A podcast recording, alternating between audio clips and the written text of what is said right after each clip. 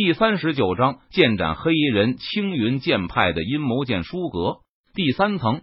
这这怎么可能？当黑衣人看到陈宇只是用手指就挡住了自己的攻击，他顿时震惊道：“要知道，黑衣人可是金丹期修为的武者，并且他身为剑修，所施展的青云剑法更是青云剑派中最凌厉的攻击。黑衣人可以非常肯定。”即便是有着金丹期大圆满修为的武者，都不敢正面对抗他的攻击，否则就算不死，对方也得重伤。但是陈宇却这么做了，而且陈宇还正面应接下了自己的攻击，却毫发无损。陈宇的实力比想象中还要可怕的许多，简直深不可测。如此强者不可敌，也不能为敌，否则只有死路一条。想到这里。黑衣人面无血色，眼神惶恐，他没有任何犹豫，转身就朝着剑书阁第三层外的窗户疾驰而去。在这生死危急的关头，黑衣人也顾不上什么暴露身份和行动任务了。他心中现在只有一个念头，那就是逃出去，在对方手中活下来。不说凌霄剑宗已经衰落到了极点，连元婴期修为的武者都已经没了吗？原来这都是凌霄剑宗使的障眼法，全部都是骗人的。凌霄剑宗内还隐藏着极为可怕的强者。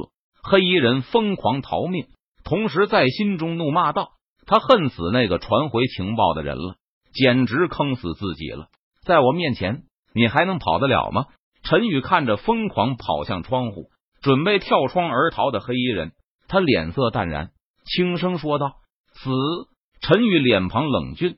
目光冰冷，他寒声道：“陈宇缓缓的伸出右掌，他轻轻的一握，刷刷刷，顿时在黑衣人已经冲到窗户边，准备跳窗而逃时，异变突生。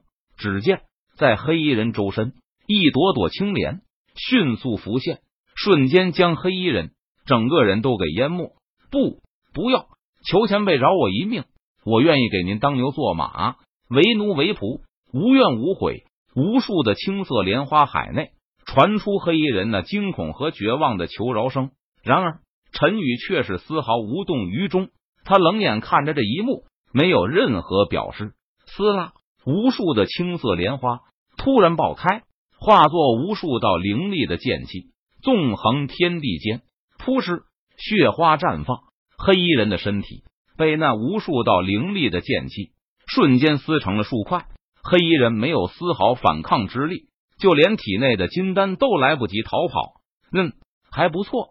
我的修为虽然只是金丹期境界，但是我真正的战力估计都能和一些普通的元婴期武者全力一战了。陈宇抬手间便震杀了一名金丹期武者，他不禁微微点头，低声自语道：“虽然这名黑衣人的强项在隐秘方面，但是对方好歹也是一名金丹期武者。”陈宇不费丝毫吹灰之力就将黑衣人杀死了，这说明两人的战力已经不在同一个水平线了。哎，把地板弄脏了，这下子我又得花时间去打扫卫生了。陈宇看着血染的地方和黑衣人的残尸碎块，他不禁摇头叹了一口气，道：“时间就是生命，时间就是金钱。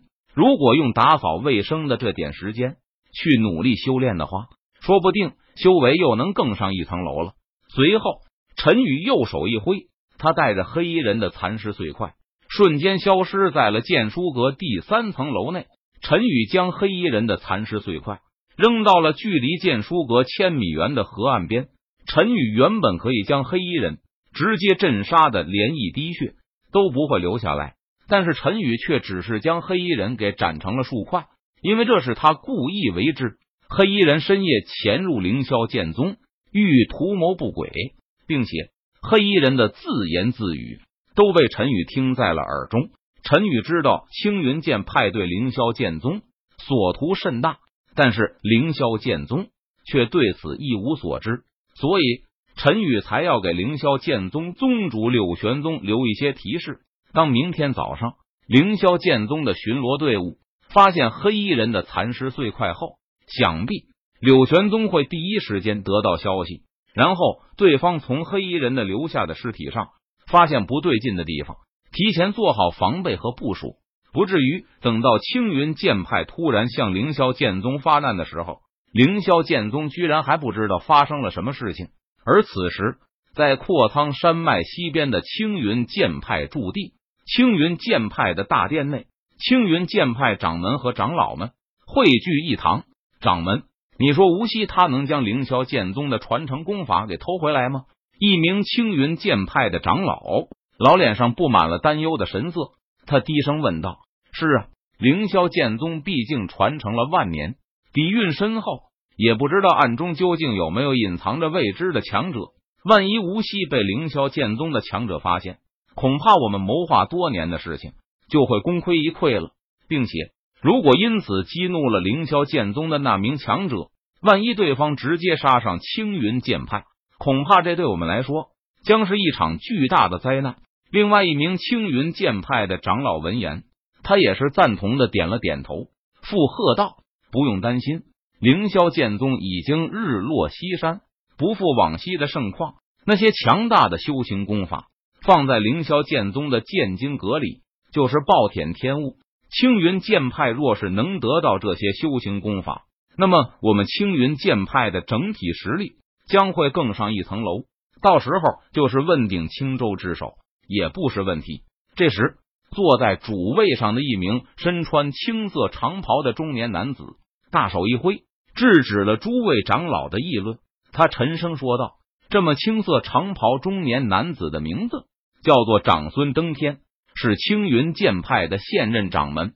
而且，我派吴锡潜入凌霄剑宗内，一是为了盗取功法。”二则是为了试探凌霄剑宗的底细，毕竟我青云剑派准备了这么多年的时间，已经是箭在弦上，不得不发。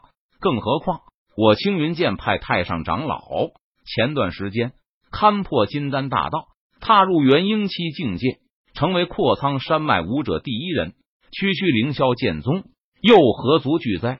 长孙登天脸色巨傲，看着大殿内的诸位长老，语气傲然道。